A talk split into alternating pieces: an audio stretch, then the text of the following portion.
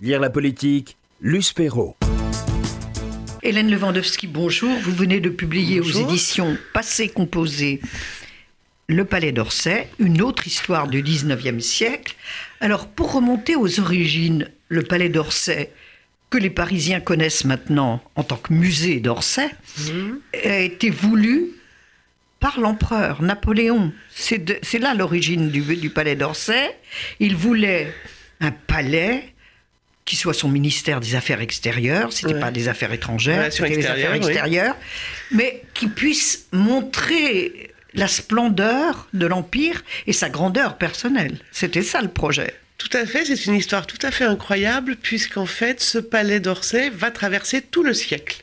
Euh, et il commence en fait, effectivement avec Napoléon Ier et c'est la première fois qu'on envisage de créer un lieu dédié à un ministère, puisqu'en fait, juste avant, euh, quand le pouvoir est revenu à Paris, les ministères se sont installés dans les hôtels aristocratiques euh, que, qui avaient été que abandonnés. Connaît toujours, d'ailleurs. On connaît toujours, effectivement. Mais pour la première fois, Napoléon envisage de construire un bâtiment sur mesure pour le ministère des Relations extérieures, parce qu'il veut donner à son empire euh, une vitrine, exactement. Et en fait, il choisit un lieu tout à fait euh, symbolique, puisque c'est juste de l'autre côté du jardin des Tuileries. Donc les Tuileries existent encore à cette époque-là. Donc sous ces fenêtres, de l'autre côté de la Seine, il y a là euh, un vilain euh, stock de bois, et donc il se décide à dédier ce terrain au, à son futur ministère des Relations extérieures. Et il faut que ça soit à, à l'échelle oui. des Tuileries qui, qui sont de l'autre côté, rive droite. Donc, effectivement, c'est un projet politique également. C'est un projet tout à fait politique. Et puis, ça va être un projet vraiment euh, monumental puisqu'en fait, on a un terrain qui fait 11 000 mètres carrés. Donc imaginez, c'est plus grand que le terrain euh, euh, du Stade de France. Hein. donc c'est 11 000 mètres carrés, c'est énorme. Et puis au début, on il prévoit de mettre ici trois ministères. Puis finalement, il n'y a pas la place pour trois, peut-être deux. Et non, on décide qu'il n'y aura qu'un seul ministère à cet endroit-là, puisque du coup, comme il y aura de l'espace, on pourra faire de très belles pièces de réception et le protocole sera évidemment luxueux et respecté comme euh, sous Louis XIV. Oui. Il y a un peu de ça quand même. Bah, il veut de toute manière son, son empire. Versailles à lui. Son empire est le plus grand des temps modernes euh, et donc il veut effectivement euh, voir sous ses fenêtres des Tuileries défiler le, monde en la personne de, qui viendrait lui rendre hommage en la personne de son ministre des Relations extérieures. Alors, hélas, l'empire ne tourne pas exactement comme on comme Napoléon l'espérait, comme la France pouvait l'espérer également. Il y a les guerres, il y a les défaites, et il n'y a plus les moyens de financer ce palais somptueux. Qu'est-ce qui se passe? Alors en fait, ce palais, dès ses premiers jours, va rencontrer que des déboires. Donc je pense qu'il va rencontrer tout ce qu'un bâtiment peut rencontrer de difficultés. Euh, donc dès 1808, on décide donc de faire ce palais. Tout ça prend du temps, le, faire, le temps de faire les, le projet, de faire les dessins, de les corriger, etc. De budgéter. De budgéter. Et en fait, il, la première pierre est déposée en 1811 seulement. Sauf qu'on sait très bien comment ça se passe. Euh, pour l'instant, l'Empire est au plus haut, est à son sommet, et on bénéficie en plus de rentrées d'argent, puisqu'avec tout ce qu'on prend sur euh, les pays conquis. Et puis finalement, euh, tout ça tourne malheureusement contre Napoléon, qui va bientôt enregistrer défaite sur défaite. Et donc petit à petit, les budgets sont réduits au profit de l'armée, et bientôt, ça sera la chute de l'Empire. Et à, ce moment-là, euh, en 1814, il y, a, il y a moins de 2 mètres de hauteur de mur et il va être légué, ce chantier va être légué à la Restauration, donc euh, Louis XVIII et Charles X ensuite. Ils ne sont pas fans du palais de, Napoléon. Alors, c'était très étrange. Là aussi, c'est politique Non, c'est très étrange. C'est une lecture très politique, cette histoire d'architecture. Parce qu'en fait, ce qui est très étrange, c'est qu'en fait, Louis XVIII et Charles X, on le sait bien, vont essayer de renouer, en fait, avec leur propre histoire, celle qui a commencé sous l'Ancien Régime. Celle des Bourbons. Et de fermer très rapidement cette, euh, cette parenthèse de l'usurpateur euh, Bonaparte. Euh, mais ils ne vont pas renouer, en fait, avec la politique de leurs euh, frères et, et aïeuls, c'est-à-dire qu'ils ne vont pas se lancer dans une grande campagne de monuments. Ils vont faire certes restaurer Versailles, mais ils vont pas se lancer dans une grande politique de monuments sur Paris. Ça les intéresse pas tant que ça. Alors il y a des choses qui les intéressent, mais ce palais qui est quand même un chantier, hein, on voit pas encore à quoi ça va servir. Et puis il faut savoir aussi que Napoléon avait lancé énormément de chantiers qui leur sont légués vraiment ou pas encore sortis de terre ou très peu avancés. Et donc il faut faire des choix aussi, puisqu'en fait les guerres napoléoniennes ont quand même bien obéré le, euh, les finances de la France. Donc il faut faire des choix et donc on ne sait pas vraiment quoi faire de ce palais. Donc on hésite, est-ce qu'on le vend, est-ce qu'on le garde, est-ce qu'on est qu'on le poursuit, est-ce qu'on en fait autre chose? Mais tous les architectes sont d'accord pour dire que ça sera vraiment un des plus beaux monuments de Paris. Et donc, je pense que ça joue pour son sauvetage. Mais pour en faire quoi Vu que plus personne n'a envie d'en faire un ministère de Relations extérieures, puisque la France a été, euh, par le traité, réduite dans ses frontières. Et donc on se dit pourquoi faire aussi grand pour un ministère qui est devenu maintenant beaucoup plus petit? Alors, il y a un roi quand même qui va s'intéresser au palais d'Orsay, c'est Louis-Philippe. C'est un roi qui a, lui, vraiment des projets pour Paris. Oui, alors Louis-Philippe va euh, fonctionner totalement différemment euh, par rapport à l'architecture et par rapport aux chantiers qui lui sont laissés. Lui, il a vraiment envie euh, d'inscrire son règne dans un continuum historique. donc, il va faire de Versailles d'ailleurs un musée où sera racontée toute l'histoire de France à travers les tableaux. Et puis, il va avoir aussi à ses côtés deux personnes, Rambuteau, le préfet Rambuteau, qui va faire énormément de travaux dans Paris avant Haussmann. Et puis, il va avoir Adolphe Thiers, qui va devenir d'abord, dans un premier temps, son ministre des Affaires, euh, enfin du commerce et, de l'industrie, on va dire ça comme ça, et qui, lui, va avoir une idée absolument géniale, c'est qu'il va faire voter en 1833 un budget de 100 millions à l'Assemblée nationale, ce qui n'est pas rien, ce qui est complètement inédit à l'époque, pour finir tous les travaux qui ont été entamés par les gouvernants précédents. C'est-à-dire, ça va aussi bien des canaux que des routes, à 17 bâtiments. Une vraie politique d'urbanisme. Une, grande politique de euh, euh, d'aménagement du territoire et 17 euh, bâtiments sont concernés dans Paris, dont le Palais d'Orsay. Donc on décide qu'effectivement, on va mettre l'argent nécessaire pour le terminer. Et en plus, comme Adolphe Thiers a un très grand ministère dans lequel il y a le commerce, l'industrie, les travaux publics, etc., il se dit que ça serait un lieu merveilleux pour l'accueillir, pour accueillir son administration. Alors, exit Louis-Philippe, que devient le palais d'Orsay après le roi bâtisseur C'est eh ben, une drôle d'histoire. Hein. on, a quand même fini par le finir, ce bâtiment. Euh, ça a pris du temps. Euh, il faut imaginer hein, qu'il a mis 30 ans à se construire quand même. Mais en 1840, on décide, enfin en 1838, on décide enfin qu'on va pouvoir y installer euh, la Cour des comptes et, et le Conseil d'État. Et donc, ils vont prendre l'un et l'autre possession de ce bâtiment en 1840 et 1842.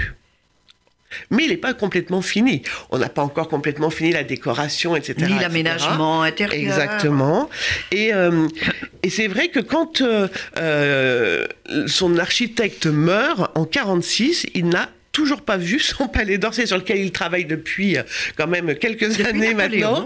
Euh, il n'a toujours pas vu euh, le bâtiment achevé. Voilà. Alors, c'est quand même là aussi c'est un, symbole parce que la Cour des comptes, oui. c'est quand même le bras armé. Mhm. de, de l'administration, c'est le contrôle sur les gouvernants. C'est un symbole politique fort ou, ou est-ce qu'ils ne se sont pas rendus compte c'est un hasard Alors en fait, on a décidé de mettre ici la Cour des comptes et euh, le Conseil d'État parce qu'ils étaient soit à l'étroit dans les locaux qu'ils avaient auparavant, euh, soit parce qu'on avait décidé de modifier le palais de justice et que donc ça avait manqué un peu de place. Bon, voilà. Donc ils sont venus dans ce bâtiment moins par symbole que par nécessité, j'allais dire. En revanche, euh, ce, bâtiment est extrêmement documenté parce que beaucoup, beaucoup de gens en parlent à l'époque. Vraiment, ça va faire, euh, quand je dis qu'il va traverser tout le 19e siècle, il va aussi euh, traverser tout le 19e siècle par les auteurs, par les journalistes qui vont s'y intéresser, les politiques qui vont s'y intéresser. Et on le nomme à ce moment-là, à partir du moment où le Conseil d'État et la Cour des comptes s'installent à l'intérieur, on nomme ça le palais de la justice administrative. Donc ça devient quand même un symbole. Un symbole, voilà. oui. C'était important parce que ça n'existait pas, c'est la première fois. Oui, oui, oui, oui, oui. Et alors, quand même, ironie de l'histoire, il faut le dire, c'est que euh, bon, Adolphe Thiers a beaucoup bataillé pour que euh, quand même le récupérer comme ministère, puis finalement ça ne se fait pas, et ce sont ces deux-là qui s'installent dedans. Mais malgré tout, Napoléon a quand même gagné, puisqu'en 44, euh, Guizot, qui est ministre des Affaires étrangères, obtient d'avoir un ministère sur mesure, qui est le ministère des Affaires étrangères que l'on connaît aujourd'hui, voilà, et qui est construit en 44, qui sera fini sous le Second Empire. Mais donc c'est bien la première fois que l'on crée un ministère de toutes pièces pour... Euh, donc malgré tout, Napoléon est encore là. Euh, Napoléon a gagné, mais enfin, on l'appelle le, ministère des Affaires étrangères actuel on le surnomme souvent le quai, le quai d'Orsay. Oui, oui, oui, le quai d'Orsay. Qui peut prêter à confusion. Tout à fait, ça prête à confusion parce qu'en fait, ce pauvre palais, qui est au début le ministère des Relations extérieures, à partir du moment où on décide de plus installer le ministère des Relations extérieures dedans, il va prendre le nom du lieu sur lequel il est, c'est-à-dire le quai d'Orsay, effectivement, et ça va devenir le palais d'Orsay, voire même des constructions sur le quai d'Orsay. Euh, il perd complètement son nom et son identité. Et son identité. Et on ne sait plus vraiment jusqu'au moment où donc il devient le palais de la justice administrative. Et puis, comment ce palais de la justice administrative, où finalement la Cour des comptes se sent très bien, où le Conseil d'État se sent mhm. très bien aussi, que se passe-t-il pour que ça devienne ces ruines sublimes si chères à M. Daudet, l'académicien? Eh bien, il y a les incendies de la commune en 1871, donc une nouvelle révolution euh, à Paris. Euh, Cette face cachée de la commune, comme vous nous avez raconté dans un livre. Mais c'est effectivement en faisant les recherches pour ce précédent livre que je suis tombée sur ce palais d'Orsay, euh, qui va être incendié donc par les communards le 23 mai 1871 à 17h ou 18h. Ils seront, tout le monde n'est pas d'accord, mais c'est un des premiers bâtiments qui prend feu dans Paris. Et ce qui m'a beaucoup surprise, c'est qu'en fait, alors que très très rapidement, on décide de nettoyer Paris, de raser les bâtiments qui doivent être rasés, de réparer les autres. Et ce qui est très étonnant, c'est de voir ce palais d'Orsay qui va rester là pendant 27 ans en ruine. Alors, pour bien vous décrire le tableau, on n'est pas au milieu de nulle part avec un kangourou ah qui passe de temps en temps. On est en plein centre de Paris, euh, juste en face des Tuileries. Et là, on a donc cet immense terrain, un bâtiment qui fait quand même 6000 mètres carrés, donc c'est énorme, qui fait encore 24 euh, mètres de haut, c'est-à-dire un immeuble de 8 étages, toute la carcasse extérieure est restée solide. Par contre, évidemment, comme l'intérieur, beaucoup de planchers étaient en bois, etc., tout a brûlé à l'intérieur. Malgré tout, les fondations sont bonnes, des architectes passent euh, pour faire une, une étude et disent on peut le réparer. Donc, qu'est-ce qui va se passer? En tout cas, indécision sur indécision. Indécision sur indécision. On est dans le contexte de la Troisième République. Euh, Combien de gouvernements? Alors, entre 1870 euh, et la naissance de la Troisième République et 1897, la décision de raser ce palais d'Orsay, on va avoir 40 gouvernements différents, certains ne restant que trois semaines, un mois au pouvoir.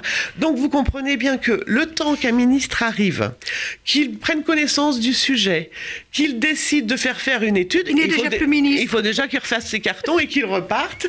Et donc c'est comme ça que pendant 27 ans, euh, le Palais d'Orsay va devenir euh, euh, un lieu, une espèce de, de marronnier, comme on dit dans la presse, c'est-à-dire un sujet récurrent qui revient continuellement et à l'Assemblée nationale et au Sénat et les plus grands auteurs. Zola va en parler, Victor Hugo en a parlé, euh, voilà, Théophile Gautier aussi. Et donc vraiment, on a là une espèce de, euh, de fantôme qui est pourtant bien existant, quoi, sur le bien visible, bien visible, en plein cœur de Paris, et qui va rester comme ça 27 ans en, attendant qu'on prenne une décision pour lui. Qu'on prenne enfin une décision.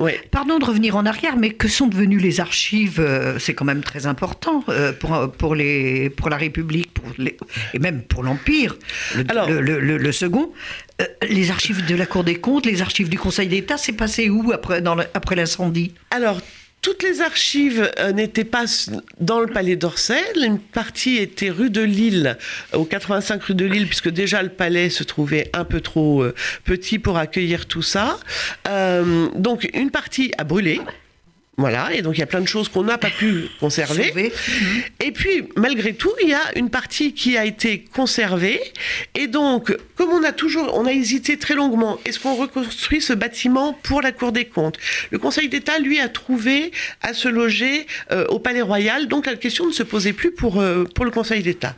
Mais c'était vraiment la Cour des comptes qui ne trouvait pas où se loger. Donc on l'a mis dans quelques étages, mais trop étroit, pas, pas assez de bureaux, etc., au palais, au palais Royal, mais donc vraiment tous les présidents de la Cour des comptes ont espéré que ce bâtiment soit reconstruit pour leur usage. Et donc en fait, euh, une partie des archives était entreposée dans les caves de cette ruine, une autre partie au pavillon de Marsan qui pendant un moment a failli être le lieu de la Cour des comptes. Et donc en fait, comme il n'y avait pas assez de place au Palais Royal pour loger les présidents de la Cour des comptes, etc., ils étaient chez eux. Et donc on voyait des charrettes traverser Pour emporter les archives des bureaux euh, ou des appartements des uns et des autres, avec parfois des accidents, puisqu'on a retrouvé des archives posées sur le trottoir qui étaient tombées de la charrette et, et avec la crainte que tout ça disparaisse, bien entendu. Alors, que va-t-il advenir de ces ruines? Quand même Ça ne pouvait plus durer. Alors ça ne pouvait plus durer. D'abord, c'est devenu un lieu incroyable pour tous les artistes et les photographes, puisque en fait la nature a repris ses droits. Donc bientôt, ça va devenir une forêt vierge. Donc euh, contre en plein Paris, c'était en plein Paris, toujours inattendu, tout inattendu. Dans le quartier des euh, ministères, voilà, pas du Palais Bourbon. Voilà, c'est ça, vraiment là.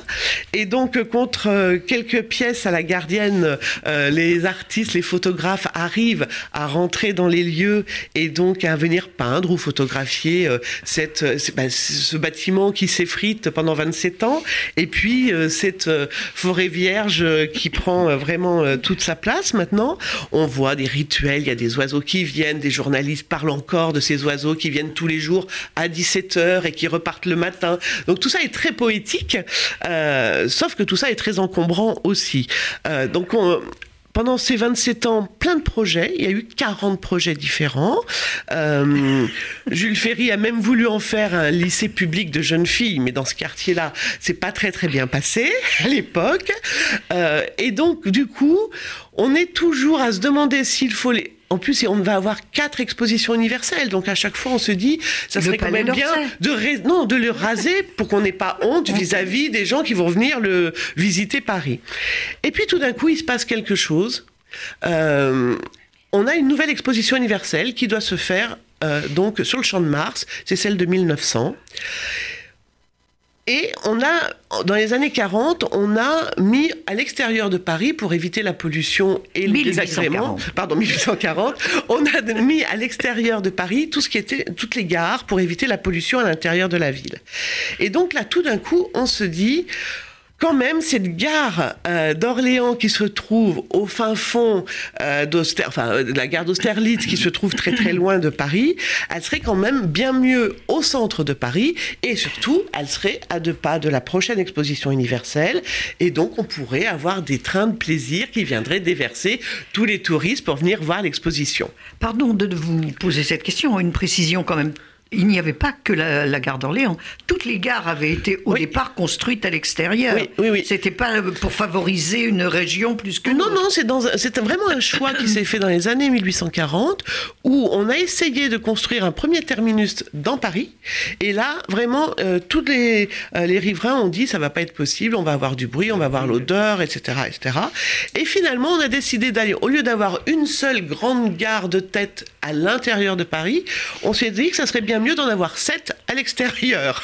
Et c'est comme ça qu'on a euh, aujourd'hui euh, Paris en finalement entouré, de gares. Sauf que même, qui prennent Lazare, c'est devenu. Euh, eh oui, bah, parce que la ville s'est étendue petit à petit, mais avant elles étaient à l'extérieur de Paris. Et puis en fait là. Il y a le chemin de fer, enfin la, compagnie des chemins de fer d'Orléans qui arrive avec cette idée. Et pourquoi pas mettre une gare à la place, du, à la place du Palais d'Orsay, etc. Et donc tout d'un coup, un, c'est un projet merveilleux parce qu'en fait, la compagnie des chemins de fer d'Orléans s'engage à tout prendre à sa charge. Donc ça ne coûtera pas un centime aux contribuables.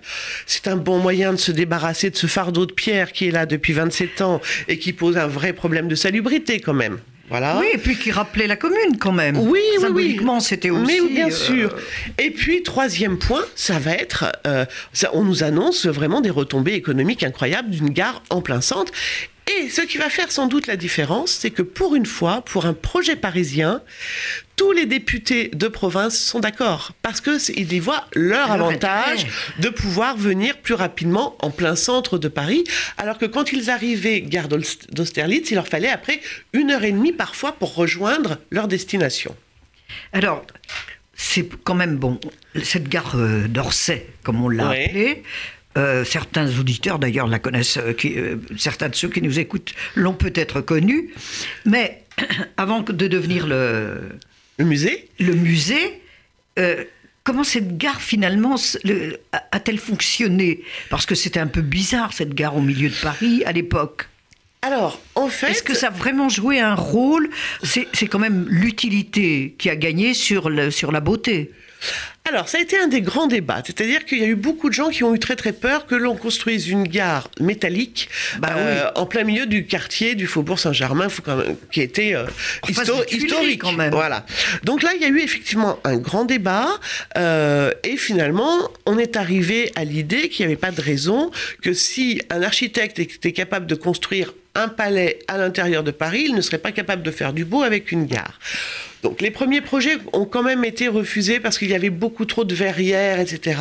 Mais on est arrivé à un excellent compromis puisqu'en fait, toute la structure métallique de la gare a été cachée par un hôtel en pierre qui donnait donc sur le euh, sur aujourd'hui l'entrée du, musée et donc sur euh, euh, l'hôtel de Salme qui est l'hôtel de la Légion d'honneur.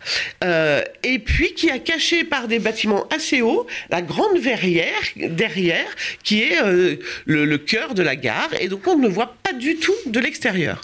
Donc il y a eu un très bon compromis de fait et ils ont vraiment réussi finalement à faire un palais pour une gare. Et donc ça ça a été plutôt apprécié. Après les, grosses angoisses euh, euh, qu'il y avait, ça a été beaucoup apprécié.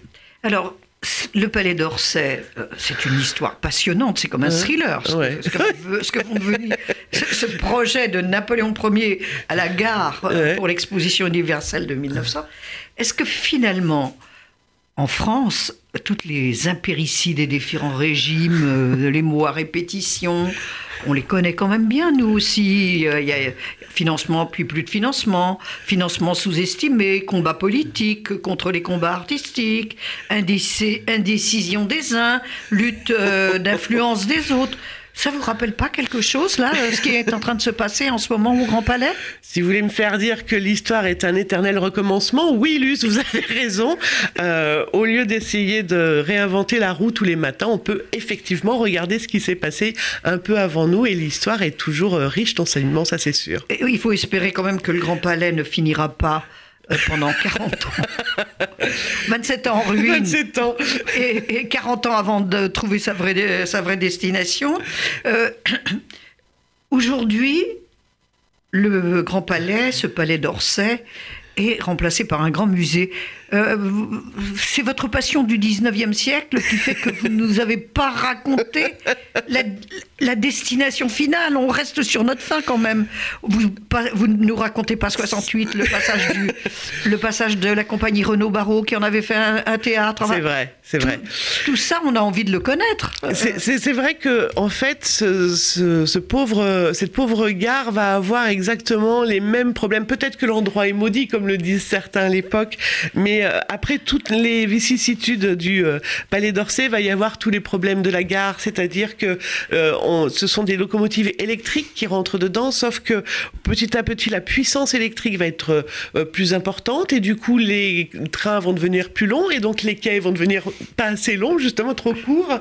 Et donc dès le début du 19e siècle, elle, elle, va vivre très peu de temps cette gare. on commence en 35 on est déjà retourné euh, gare d'Austerlitz. Et cette gare est déjà à peine utilisée. Euh, après, donc on commence à avoir des projets, puis il y a la Seconde Guerre mondiale, et là on se dit que faire de ça?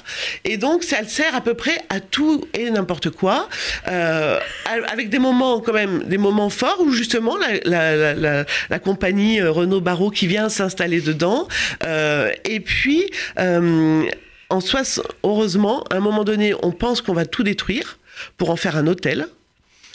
Et heureusement, cette fois-ci, les tergiversations politiques ont permis de sauver le lieu, puisque neuf ans après le concours pour cet hôtel, on décide finalement de classer euh, la gare et elle devient un monument historique. Et après, il y a ce sauvetage, effectivement, pour en faire un musée.